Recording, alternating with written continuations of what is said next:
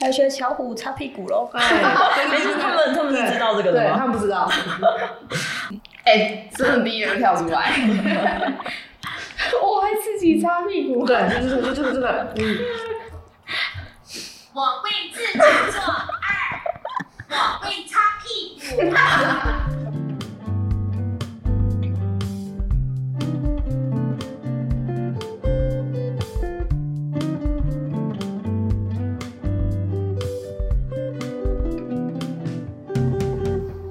欢迎来到三步去哪里？大家好，我是鲤鱼，我是易慈，我是王群。我们今天要去哪里？今天，哎，我们上次好像有跟大家预告，我们这一集开始就有一堆来宾，这样一堆来宾，然后是一堆来宾很多，一堆来宾啊，陆陆续续。所以我也是来宾喽。你不是啊？你是巧虎。你站位置站那么久，我站了呃很很久了吧？对，站很久了。然后我们今天的这位来宾，我们就请要请他自我介绍吗？还是立马介绍？好，呃，其实就还是请他自己介绍好了。好了，他叫做阿卢，然后请他介绍一下他自己。嗯，大家好，我是粉丝阿卢。哎，我们来上来的来宾好像每个都要自称自己的粉丝才可以上来。其实是因为我们认识的也就这些而已，然后会听的也就我们的认识的人而已。哎，有点过分，对，但是这是真的。对对对，然后我们今天邀请到他来，然后是。想要跟他一起讨论，诶，上次有跟大家讨论到那个，我们这次的专题是跟老人长照领域有关的。对对，然后我们这一次就邀请到他。好，那我们请丽宇讲为什么我们邀请他。好，因为讲到那个长照嘛，就会想到就是我们有长照一点零、二点零这个呃政府很狂推的这个服务。对，然后呃这是我的很好的朋友，对，然后他就是正在做这个方面的工作，这样，所以。就想说这一集可以让呃，我们可以聊一聊在长照体系的社工到底他的工作是怎么样的，嗯、对，因为我也蛮好奇的，嗯，对，所以才邀请阿如一起来分享。好，那想先问阿如，那你的职业是算是什么类型的？嗯、呃，我现在是在做长照的个管，嗯、对，那个管的话就是。呃，首先一个人去申请长照的话，那可能卫生局会派人过去评估。对，那我们的话就是负责个案管理、评估计划、连结、监督这样子。对，那我们就会跟个个案还有案家他们讨论说，呃，那你们需要长照的资源是哪一些？然后我们负责媒合，还有进行后续的追踪这样子。嗯嗯。所以这个工作就算是政府底下的对，政府委外。对对对、嗯，政府以外，那我们就是这次的目标就是要针对这个算是职业嘛，想要多了解一点，嗯、就有关于长照这一块。嗯，那我想先问你，如果你在你的工作上面最典型的一天，大概都是会发生什么事情？这样？嗯，呃，个管的话，就是他差不多每个人身上可能就是有一百多个案子这样子。对，嗯、那我们就是会平均排每个个案六个月的一个家访，嗯、然后跟每个月的一个电访这样子。对，所以我们的话，我们就会。呃，每天就是可能会有几个家访啊，然后还有呃电访需要完成，然后平常的话就是可能会有家属啊，或是呃我们联系的单位，然后打来，然后跟我们说，呃他们需要申请什么样的一个服务，那我们就是去负责去处理，然后跟跟和他们说这些服务要怎么样去做申请，这样子，对，嗯，然后还有写计划、写记录，嗯，对，所以比较多是。呃，看服务对象的需要，然后去访问他们，然后去给一些合适的资源，对，是这样吗？嗯嗯，这样听起来好像是你身上会有一些。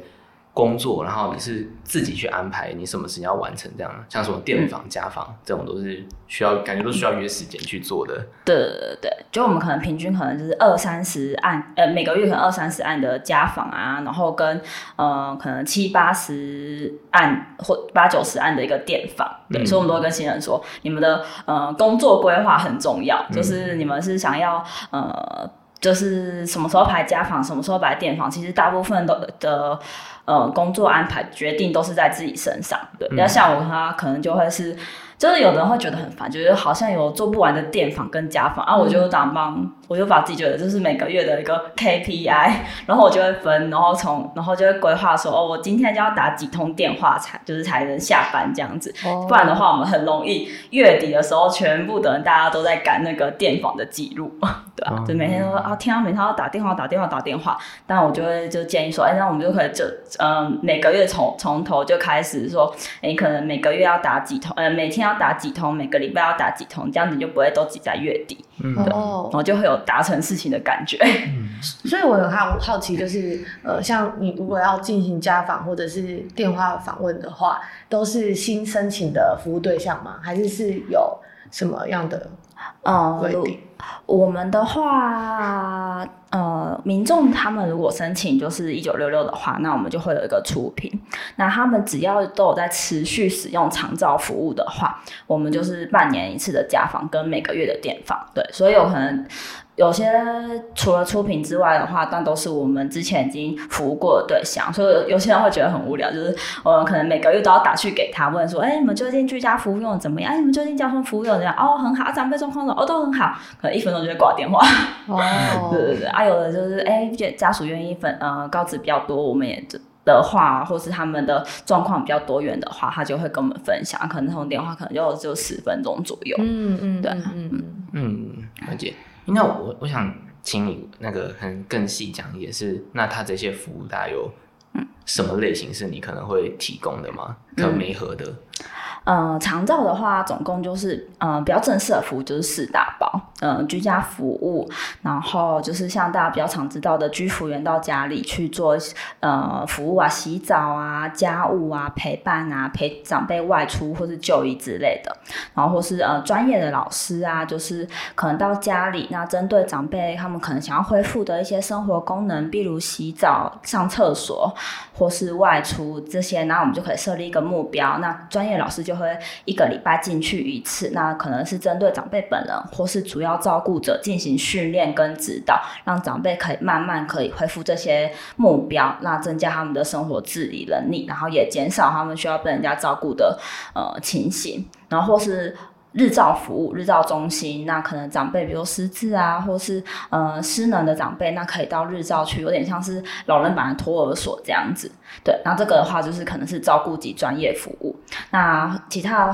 话像是呃辅具服务或是无障碍服务。就是我们可能进到家里，那可能长辈他很一位上面有困难，我们可能就跟他们说，你们适合什么样的一个辅具，然后比如说有压伤的话，那我们可能就建议呃气垫床啊，或是轮椅坐垫。那有些长辈的话，他们就。就是家里的一些环境空间，可能是门槛太高啊，或是上厕所起来没有马桶，所以我们就我们就说我们像是进到家有点像是风水师，然后就会四处指说，哦，这边可能需要什么，那边可能需要什么，然后我们就提供我们的建议给家属，那可能就是看家属他们有没有需要，然后再来就是呃长照的交通服务，可以就是让长辈就是预约车子到医院或是复健。然后最后一个就是喘息服务啊，比如说有外刊的长辈啊，他们可能外刊请假，呃，长长照呃家按家可能没有人照顾，或者需要一个照顾人，你可以申请二到十个小时的照顾服务这样子。对，那这些主要是长照四大包，那我们就跟他介绍完，然后要怎么样做申请，然后帮他去规划，呃，在他的额度里面帮他去规划，那他的服务该怎么样去搭配，尤其是。蛮大一大宗是居家服务啦，对，因为居家服务它每一个项目的额度它都不一样，那每一个等级它都有一定的额度，那可能就跟我们说，哎，那你们希望的频率，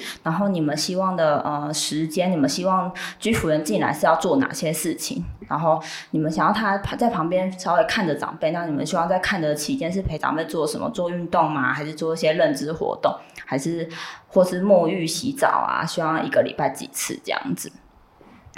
嗯嗯，因为听讲它的包含的面向其实就很、嗯、很广，对对对。刚刚有提到那个额度啊，那个额度跟他们的等级是什么意思？嗯、呃，长照的话，它总共算是有二到八级这样子，对。然后呃，等级越重的话，它的额度就是越高，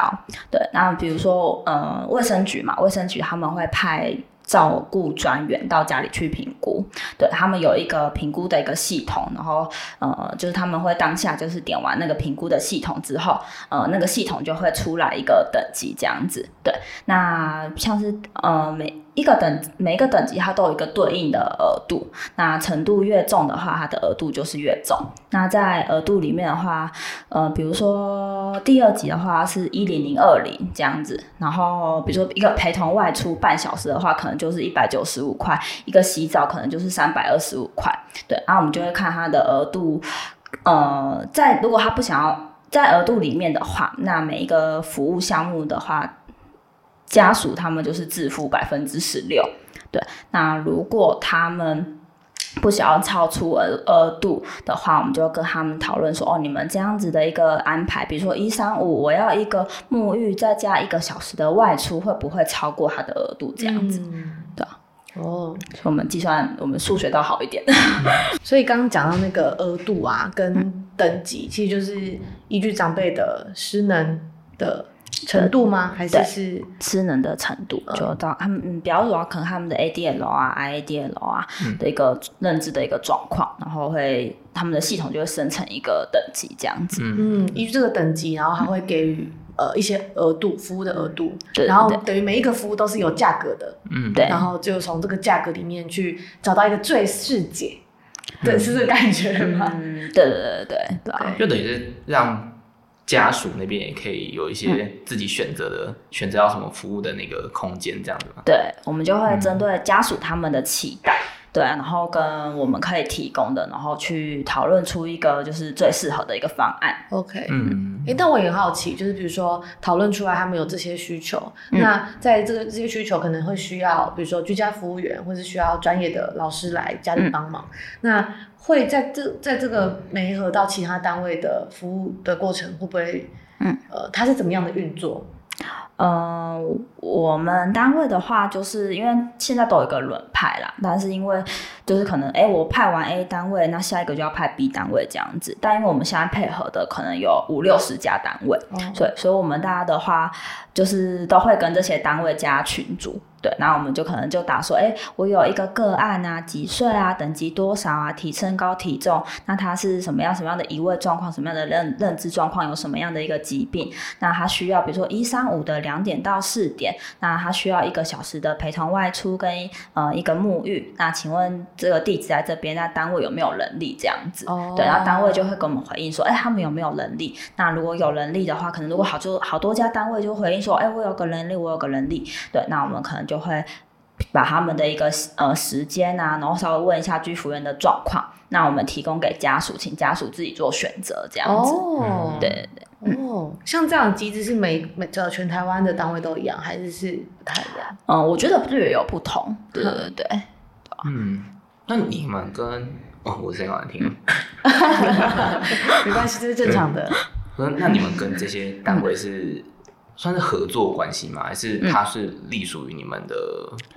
嗯、就是嗯，合作，我觉得合作关系，对，嗯、因为我们是个管嘛，那他们的话就是有跟台北市做签约，哦、对对对，然后他们会再看他们自己有没有松山区的能力，然后会来会再来就是找我们说，哎、欸，我们有松山区的能力，如果你们有需要拍案的话，就是也可以拍到他们那边，那我们可能就会成立一个群组。对，但我都觉得我们是一个合作关系啦，对对。但我们其实是有一些监督职责的，别人因为我们个案在他们手上，嗯、所以我们还是要确认说，哎，他们做他们执行的服务，就是有没有就是确实是个案的需求，或是有没有跟着我们的呃计划这样子。那其实杜鲁有时候都还是会发现，呃，可能是居服居服员他自己的福报明明就没有外外出，然后报说，哎。就是申请说他有外出的这个费用这样子，对，那我们都还是要去注意居服员有没有是申报不确实的状况，对。那我们就进到那个我们第二个想知道的，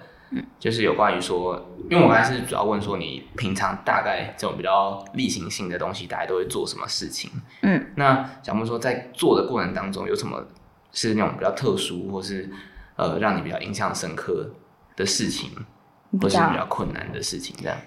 比较印象深刻。嗯，因为我刚刚说我们其实是需要找居服员这件事情，对，嗯、然后所以有些家属大部分的家属其实对居服员都还没有到非常非常的挑剔啦，有些可能就会说，可能派的居服员他说哦，这个好像有点太年纪太大了，对对对，然后或是。或是他可能就是跟我们说，哎、欸，我不想要年纪太大的居服员，然后我们就会跟他确认说，阿姨，请问你的年纪太大是是指什么？他说，嗯，差不多五六十吧。我说五六十是年纪太大哦，对，因为有的人居服员可能就是什么呃七十啊，他们还可以做就出来做，对对对，所以有时候。家属就会挑剔年纪这件事情，嗯、对。那我之前，我觉得我自己到现在，我觉得遇过最特别，就我一个家属就有跟我说，哎、欸，他想要居服员的八字，然后我们就问他说，嗯，为什么要八字？他说，嗯，因为就是长辈在家，我想要问看祖先，说这个居服员。合不合我们家这样子，就所以我就说，我说那时候我那时候觉得，嗯，蛮蛮蛮好笑的，但我不敢就是不敢说，哦，自己会不会有点太不实际了？但我我敢说，因为我觉得我我没有办法要到居服员的八字啊，我觉得这有点个人隐私问题，我只能后来只能达成说，好，我们就是问一下他的年纪，就是。呃，出生的那一年这样，然后家属说，嗯，好啦，好啦，好啦。所以我们我们就是把居服员年纪给他，他说好，那你稍等一下，就是到等我几天，我要回家的时候，我问一下，我会问一下我们的祖先，说这看这个居服员合不合适这样子，嗯、对啊，我觉得这是我遇到就是比较有趣的，嗯、对啊，会会需要用问到八字，应该除了提亲之外，应该没有别的了吧？对啊，然后我说他真的跟我这样说，我真的觉得蛮蛮有趣的。我很好奇那时候是怎么回应他？嗯，你是这种，你是用什么样的态度？就是是，呃，他他很认真的跟我说，我就很认真的回应他说，这个对我来说真的是有一点困难。对，那那然后，但是反正之后我就，因为我怕我也怕居服员在就是在意，所以我那时候找人力的时候，我就会挂号说，嗯、呃，这个个案可能会需要就是长辈的呃至少生辰，那他们会回去不不会问一下祖先。然后，如果居服员对居服单位真的愿意给我的话，我就说嗯好，那我就提供给家属问一下祖先。因为我妈也是居服员，但我从来没有听过我们有讲过类似的事情。不是没有，就是偶尔才会有一件。嗯，我在想说会不会有家长会说，家属会说那个可不可以给给八字？说不行。然后哎，那那如果不行的话，可以给照片吗？我问一下我祖先。长相长相的部分。对啊，有些他。就是我们之前有些真的会有这种会挑年纪的感觉，哎、欸，我很好奇为什么会挑年纪？嗯，我有的个案是给我说，那个就是是他给我的，他本来是跟我要三十五岁以下，然后的女就是女生这样子，然后相亲啊，对，就有些真的是很像相亲，然后然后他给我们的那个居服，呃，他给我们各管就是说，呃，希望不要太胖这样子。然后我不知道他们是觉得想要行动是行动能力比较慢，还是他是他跟我解释是说哦长呃是因为那个长辈看到年纪太大的会觉得会骂他，就是好像他比较喜欢年轻人这样子，对对对，他跟我说是失智长辈的就是原因这样，哇，对啊，嗯，好了好了，嘿，那那刚刚讲到那个年纪太大，嗯，是会担心会有伦理上的议题吗？还是什么？伦理是就一起结婚，这样，因为年纪很 很靠近啊，会不会产生的一些感情？欸欸、但我真的有这个状况，因为之前我们我我是真的有一个嗯居服员，就有一些有一个有一天有一个家属打来跟我说，那个居服员啊，我我觉得有点怪怪的，然后我们是不是要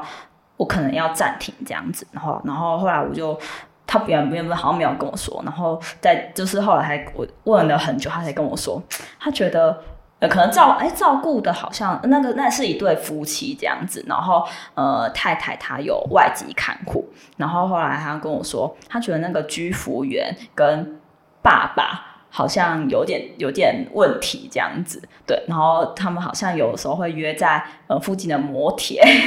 然后女然后女儿好像有要准备过去，就是抓看，就是确认看看他们是不是有约在那边，然后好像我发现哎、欸、真的有约在那边。然后他说，然后外籍看护也有稍微拍照说，哦，好像他们在两个在服务的过程中，就是可能什么居服员的腿可能放在长辈身上之类的，哇，对，就是有点在谈感情的样子，对对对。然后就啊，有这种事情，对，但其实我们后来就是因为居服单位他们有管理他们居服员的责任啊，所以后来就是他们最后讨论，好像是那个居服员后来是离职这样子。了解。啊像这种事情会呃呃主责的单位或者是嗯会会会是由哪边处理？嗯，我们都有负责通报的责任啦，就是可能服务过程中有异常事件这样子。嗯对，那单位的话，他们主要是处理他们的居服员。对，但因为这件事情，呃，不太算有涉及什么，就是伤害对伤害啊，或者是真的有就是金钱这样子，所以那时候就是我们这边是没有在，就是要。不需要再就是罚那个居服单位，哦对对对，但可能就是他自己的伦理问题，嗯，对，哇看来真的是，哎、像像我妈妈有跟我分享过，她就是有呃有一个居服员遇到一个状况，就是他去服务的现场，嗯，然后是那个什么？被性骚扰的那种，嗯对，比如说服务到一半，他就会摸他屁股啊，干嘛干嘛，嗯。也是会有这个状况。嗯。嗯。嗯对，你们有遇过类似这种状况吗？嗯，有，对。啊，之前也之前有有一阵子也蛮常是男性居服员，哼，对对对，啊，可能要洗澡，对，然后尤其是那种意识清楚的，对啊，然后就然后就有的就会要求是女生要服务，所以我们就觉得有点可怕，对，然后就过程中就是真的有发现，就是有居服员有回报说那个呃可能长辈跟他说，你有没有做？做黄的之类的，你是你有没有什么？就是你是不是万华那边来的之类的？就是还有啊，有我个案，就是居服单位有有回报说，好像那个个案我直接问他说，哎、欸，你要不要跟我呃什么上上床之类的？等，那居然吓到，后来直接赶就是赶快换一个居服员啊，哇，所以这种就是就是很因为居就是按家他一直要男要女生，然后就是每次都说哦，如果是男生我就不用了。对。嗯，对啊，后来是跟他协调说，好，那我们就不要洗澡，这种洗澡太太争议的东西了，就是，对啊，就觉得实在是，嗯，单位，对啊，他如果觉得，呃，就我就会觉得说，哎、欸，他如果执意沐浴只只要女生来洗澡，其他男生的话他不要，那他就表示他不用没有很急的要洗澡嘛，嗯。对啊，嗯。嗯，他的需求是他个人心理上的需求，对，没错没错，对吧？就在你的角色上面，等于是你会协助处理，像可能他呃家属那边对于嗯呃居服员的要求嗯这一块在协调，那纠纷的这一块你也会协助处理。因为刚刚都听听你说是他们机构自己会有一些惩处或是什么，对那你这边的话会有什么？我这边的话，如果是家属状况的话，我可能就会跟家属讨论说，哎、欸，你们你们就是要怎么样处理呢？要换一个男生还是怎么样？因为有可能那个居服单位，如果他们他们可能就居服就没有办法服务这个个案了嘛，那我还是要帮他找其他的居服单位，所以那要以。一嗯，就是要让后面的居服单位比较好，就是成功进去的话，那我们就要跟这个家属协调说，哎，那是要怎么样去做改变？怎么样改变服务？怎么样改变可能态度啊，或是方做事的方式之类的，还让之后的居服员比较好进去。然后也会提醒之后的居服员要特别注意，就是可能长辈的某一块，对，要保护好自己这样子。嗯，了解。那在做。就是这种协商讨论到这种比较像是界限上的问题，会会有你有跟家属起过冲突之类的吗？还是嗯嗯，也是也是有啦，对，因为有些家属就会觉得，呃，可能他就是希望居服员这样做，然后我们有时候可能如果家属的也要看家属的就是呃要求是不是合理的这样子，就尤其我们。呃，因为目前我们这边遇到的就是关于性骚事件，我觉得家属都还算合理，对。然后其他的话，就是因为我们都还有，比如说个备餐跟家务这个，就是很容易起争议的项目，因为有些人可能会需要居服员，比如说嗯、呃、大扫除啊、清理，就是什么呃窗户啊，然后那个抽油烟机之类的，对。那因为长照的这边家务可能就是简单的扫地拖地，嗯、所以我们就会跟他家属说，这个的这个话真的是没有办法。而有些家属就会因为这个呃吵很久这样子，对，就是但我们还是会就是尽量维持我们的界限，然后可能就会把他们他们可能就会就是一直念说为什么这个没有办法，一直抱怨，那可能就会觉得没关系，这就是法规的关系，也不是法规啦，就是这个就是目前常照的一个。呃，规定对，那没有办法的话，那就是家属看是要自己去请，就是自费的还是怎么样？对啊，嗯，他需要的应该是一个清洁公司吧？真的，真的，我觉得他有点像是对待那种外籍看护，他找来是做看护，但其实等于是希望你全家大小事都要你处理的那个感觉，对啊，但我们就觉得很为难，对对，但像这种跟人之间的服务啊，很多时候都会遇到这种很难去拿捏。分寸，尤其是居服员，嗯、我妈妈之前就也有提过说，就是比如说，嗯，他们是一对夫妻，然后是奶奶有申请居家服务，嗯、然后爷爷因为年纪很大了，所以他有有申请外籍移工来帮、哦、来服务这样。嗯、但因为呃，可能因为爷爷突然有身体上面的困难，然后他可能需可能需要一些帮忙，然后可能看护没有办法给爷爷帮助，所以他可能在服务奶奶的时候，就会再顺便帮爷爷服务这样。对，这一立基于居服员他自己本身，呃，觉得他真的需要我，愿意无偿的给、嗯、给他帮忙这样。但呃，虽然说在那个现场就是真的确确实蛮模糊，但假设假设我妈妈不在那个地方工作了，那下一个居服员上来之后，或许可能对家属来说怎么怎么会觉得，哎，怎么会有服务上的落差？对对对，嗯，这也是我们困扰的，就是。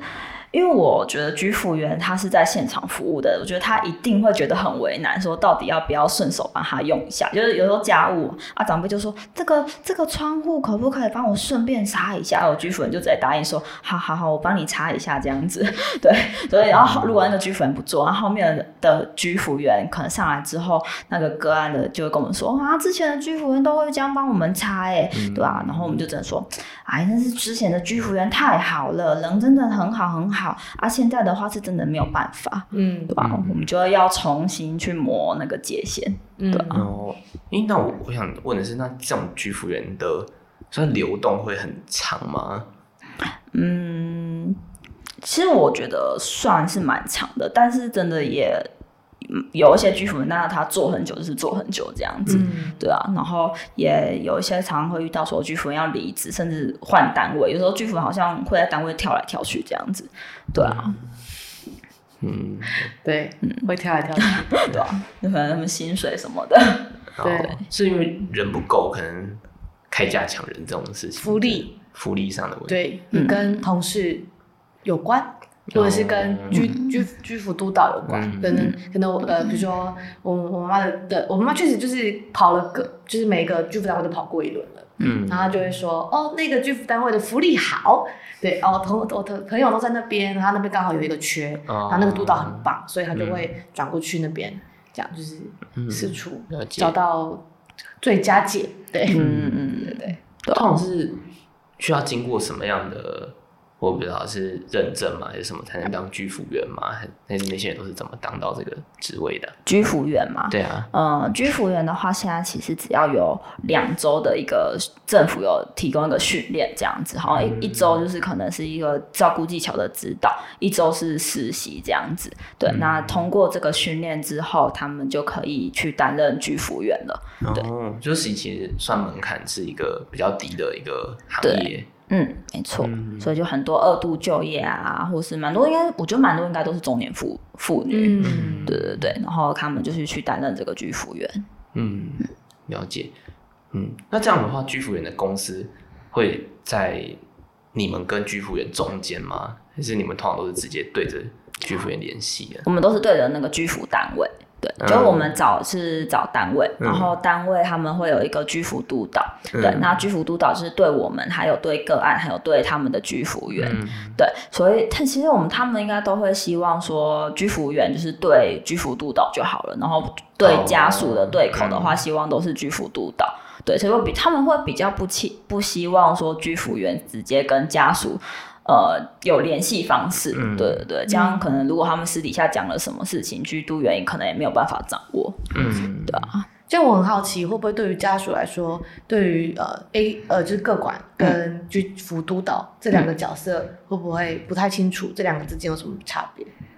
我觉得一开始申请的家属蛮多都会觉得说，哈，哎，怎么有这么多人进去就是服务这样子？对，那我们可能就是慢慢跟他们讲确认清楚说，哦，居服员他居服督导的话，他们就是负责做你们的居家服务。那你们有什么样的一个居服跟居服员的状况，可以跟居服督导讨。反应这样子，那如果真的觉得反应不来的话呢，也可以再跟我们讨论。啊，如果什么都不知道，你就是两边都问，反正居服督导知道不是他的事情，他就会请各管再跟家属回答。但是其实通常 run 个几个月之后，我觉得家属都会慢慢知道说，哦，他什么事情要找谁这样子。嗯，了解。所以是就可能服务上会找居服单位那边，然后再申请相关会找到你这边这样。对对对对。或者是要调整，比如说长辈的失能程度变。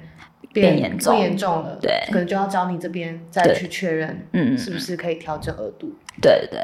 嗯，就这里面的那个很多细节，非常非常多细节，要怎么去讨论这个？嗯，那你还有其他就是想分享，就是你觉得印象深刻或者比较困难的事情吗？印象深刻，嗯，我觉得我们最近比较。就是可能会蛮常遇到，比如说就是呃长辈，我服务这么久了，所以长辈跟我呃个案家属也跟我比较熟。就是有时候那种失智长辈啊，或者一些长辈，他们慢慢的不能吃饭，那他就问我说：“你们你觉得到底有没有需要装鼻胃管？那或是就是让他就是这样子呃慢慢的就是比较不能吃饭，对，所以就会慢慢跟他们讨论说，哎、欸，那装鼻胃管啊，没有装鼻胃管的啊，就是会有。什么样的差别？对，尤其就是我，我同事也在想说，就是有些家属就是那种不吃饭的长辈，到底要不要去积极的协助这样子？那如果没有积极的协助，就让长辈自己觉得自己意愿不吃饭，到底是不是一个照顾疏忽这样子？就最近我们也在讨论这个议题，尤其前阵子我觉得好像特别新闻特别多，断食善终的这个议题。嗯，对对对，会因为我觉得我自己是。觉得我我个人观点啦，就是我是在维持长辈的生活品质，没有在增，就是延长长辈的生命。对对对，嗯、所以我觉得长辈他们只要当下的品质是好的话，那我觉得这样子就够了。对，就我又不会往不会不会期待说有太更多的管路在他们身上去延长他们的一个生命，尤其是失智的长辈，我觉得我们都知道。几乎装上去，他们就会拔掉。嗯、所以你之后，我觉得装上去之后，就是都还要再戴什么约束套啊，嗯、然后去防止长辈就是一直拔出。我自己觉得对他们来说也是一个辛苦，对啊。嗯，我没有，只是很好奇，就是刚刚提到在居呃居服现场的状况，嗯、你们的结案标准是什么？结案标准的话，就是他们不需要使用服务。嗯，比如说，对比如说他们、嗯、呃转到。机构式的服务吗？对对对对，嗯，转到机构式，然后嗯，因为机构，因为长照的话，机构跟机构就不是长照二点零的个案了，对对对，所以他们只要转到机构或死亡，或是他们家里觉得不需要再有长照服务进去的话，那我们这边就会结案。所以外籍看护也是，外籍看护也是，而且就是现在外籍看护有那个喘息，就是他的喘息服务、交通服务跟辅具无障碍服务都可以做使用的。那有些外籍看护他们可能就是每个月定期休假一两天啊，那就会跟我们长照预约时间，就是是可能假日需要呃几点到几点的人力进去。对，而且最近因为劳动部它有针对有外籍看护的家庭，它有多给就是呃额度在里面，就是喘息的额度在里面，所以我们现在平均每周都可以用到六个小时，哦、对，对我们来说都是蛮足够的。确实，对啊，了解。嗯，我刚才想问的是，诶，因为你刚才有提到有点像是呃家属可能跟长照的那个叫什么？照顾被照顾者、嗯、或者服务的使用者，嗯、可能也会有一些意见上的不太一样。比如说，可能有一方面觉得要积极治疗，另外一方面可能会觉得不要，嗯、或是不想要使用这些服务的话，嗯、那你会你的工作也会需要就是去协调他们之间的一些算是共识之类的吗？嗯、呃，我觉得相对比较少一点，对，嗯、因为我们的我觉得我们的对口差不多就是可能就是只有一个。对对对，当然是在现场的时候，我们的确会去了解他们的一个嗯想法，就是每一个人的想法这样子。然后我们可能是主要是对于家属，那家属可能会跟我们说他他们的想法是什么。那我觉得可以，我一个我们的角色可以去促进他们协调，也可以去促进他们家属了解长辈的想法是什么，然后也希望他们去讨论出他们就是之后的一个照顾方式这样子。对，因为有些可能长辈是消极型的，然后家属是比较积极型的这样子，对啊。但我们我觉得通常呃，我们都会比较希望是积极型，比如说长辈比较。呃，就是诶、欸，撇除刚刚那一个，就是不吃饭不讲。那长辈如果是比较不愿意去做运动的话，那我觉得我们都偏比较倾向是跟家属一起积极的去鼓励长辈做运动，因为我们觉得也这样也是一个维持他的一个照顾品质，让他比较不会这么快的去做去退化这样子。嗯，对，嗯，了解。那我们这边就听你分享了很多有关于就是长照二点零的个案，那你叫什么？个案管理师的工作，那我们接下来想问的是说，那当初为什么会来选择这个工作？嗯嗯，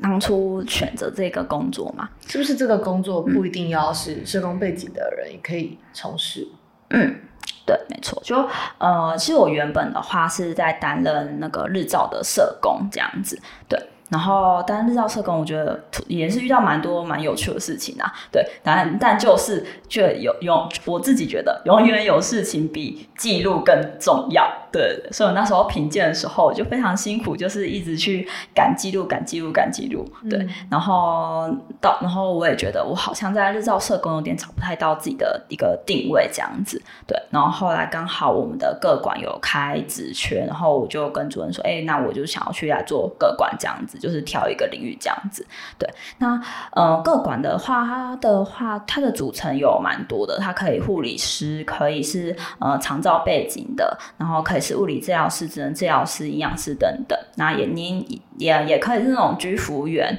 那还有一定的资历之后考到丙级呃证照，然后也可以去担任个管师这样子。对。但我觉得在个管的话，我自己觉得除了我觉得在日照，因为我我后来发现我不喜欢全整天都在同一个地方，对，都在那个日照的那个场域里面。我喜欢个管，就是可以到处去家访，然后看一下别人，就是跟很多的人一起做互动这样子，然后。个管的话，因为它有一个系统，那它有一个记录的时效，然后它的就是你记录一定就是要在那个时效内写完，所以你就不会有评鉴到了还要在那边赶记录的时候。我觉得这对我来说是我自己蛮喜欢这样的感觉啊，哦、对啊，用外部的方式来逼迫自己，对，要定时定定时的时间之内完成。错，因为后大家当社工没有人。比较没没有人逼我一定要写完，嗯、对吧？因为这个的话，我们其实在那个系统其实就是有卫生局的人，所以我们的记录是不能拖的，嗯，对吧？那很像在在写论文这件事情，就没有一个期限，就是会觉得永远比事情比，哎、欸，永远有事情比论文还重要，想要今天做。嗯、但如果指导教授要求每个礼拜都要 meeting 的话，哦、对，你就会要写。甚至他跟你说你要写到什么程度的时候，嗯、就必须得要硬着头皮也要上的感觉。对，有人盯着你做做你该做的事情呢。没错，没错。嗯，了解。所以它有点像是你本来就呃很喜欢老人或者照顾这个领域，然后你选择了一个在这个领域你喜欢的工作形态，这样。对，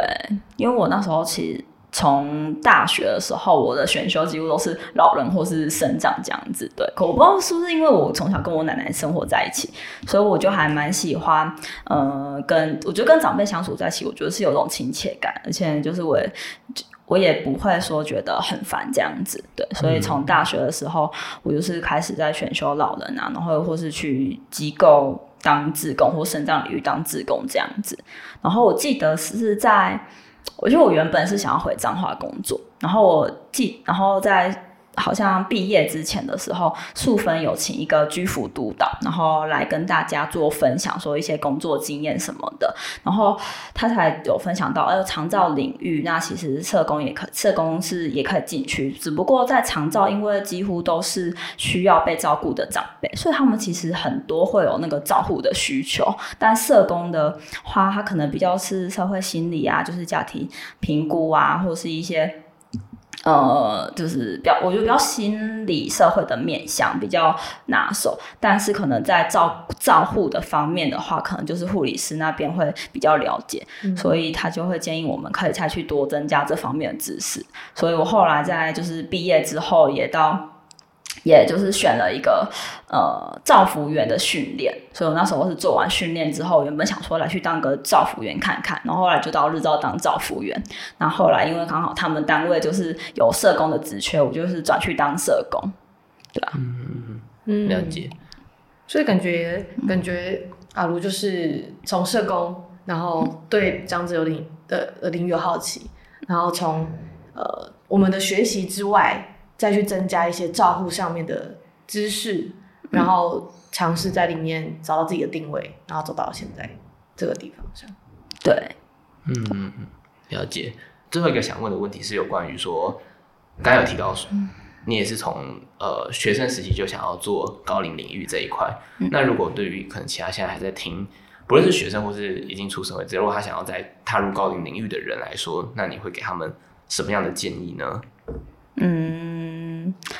就像我刚刚说的，我觉得就是社工在社会心理上面会比较拿手。那如果要到长照领域的话，我其实会蛮建议他可以在针对于他的就是生理上面的一个疾病要有多一点的认识，对，嗯、甚至去知道怎么样去做照护这件事情。那也可以跟我一样，就是找一个照护员的训练去参加，对，因为、嗯、但我又我觉得说不定不知道大学能不能用。比如居服员这件事情当做一个攻读，然后增加经验。那毕业之后就可以进到就是长照的领域工作，因为长照的领域其实蛮多，主要进去的话应该就是居服督导，对，或是日照，对，他们可能毕业后会选择这两个工作这样子。那居服督导，你要你其实是要管理你下面的一个居服员，对，虽然有一些我问过他们，他们有的就是有点白纸进去。然后会不太知道居服员他们在现场那个照顾的工作要怎么执行，嗯，对啊，所以我就会觉得，哎，蛮建议他他们可以去增加一些照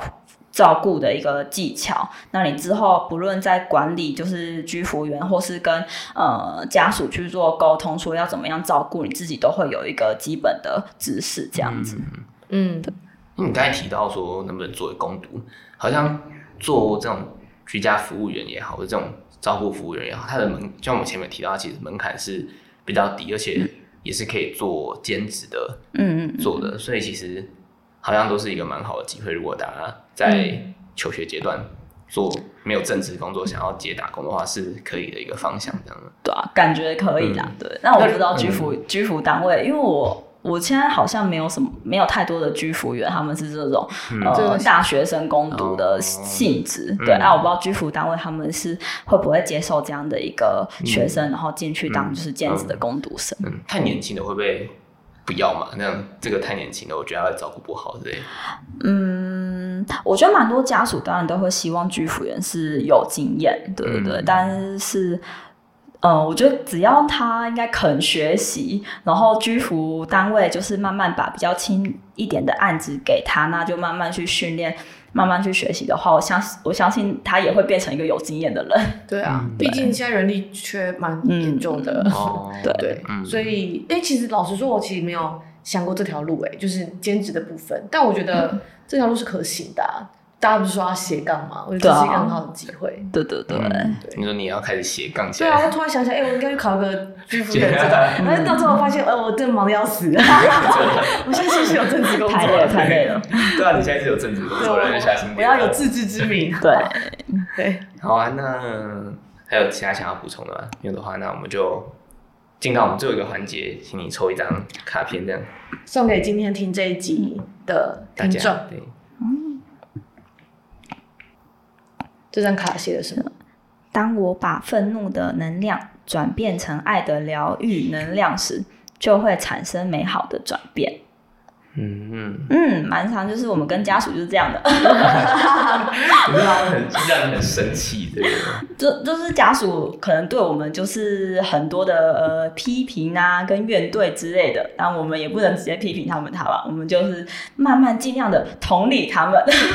嗯、对，就是希望他们感受到我们就是对他们的友善，那他让他们也是也可以不要对我们态度这么凶。嗯，对对对，我自己看在看这张卡片的时候，我的想法是，呃，刚刚听到就是呃，长照的实务工作现场是这个样子的。或许在体制上面啊，在工作内容上有一些呃体制上的问题，或者是在服务现场上面的困难，然后这些东西可能都会让我们觉得呃。就是觉得不不舒服，然后觉得无法理解为什么会是这样的。但刚刚从阿茹的分享里面也有听到，他对于照顾长者有一些蛮核心的想法，是他想要让长者的生活品质是好的。我觉得这个是最核心的理念。我觉得在这个工作里面可以看到，就是阿茹也用他的方式在做助人的工作。对，我觉得还蛮还蛮怎么说？很 impressed，就是印象深刻。嗯、突然讲了一个英文，对，没有资格呛我了。哦，对，对不起。我觉得差不多，我想讲你已经讲了。嗯，因为我懂义词。对啊，那我觉得像这种在工作场域上面，可能对方有些情绪，这种自己也需要，我觉得想划分开来那种感觉嘛，就知道他那个生气不完全都是因为你。有可能是他身上的一些压力，然后或者他遇到的事情或什么之类，就没有必要完全为他的情绪负责。然后，对对啊，就像你那个例如刚才讲，就坚持自己所想要达到的目标，这样去前进就可以。这样，那就送给今天的听众。那我们感谢我们今天的来宾阿如，谢谢，谢谢我的粉丝。那如果对于这一集的内容有什么想要提问的啊，那也欢迎在 IG 上面跟我们联系，这样。好，那我们就期待下一次的来宾。没错，大家好好期待吧，听看你的朋友会不会出现。对对，好，那就大家拜拜，拜拜，拜拜。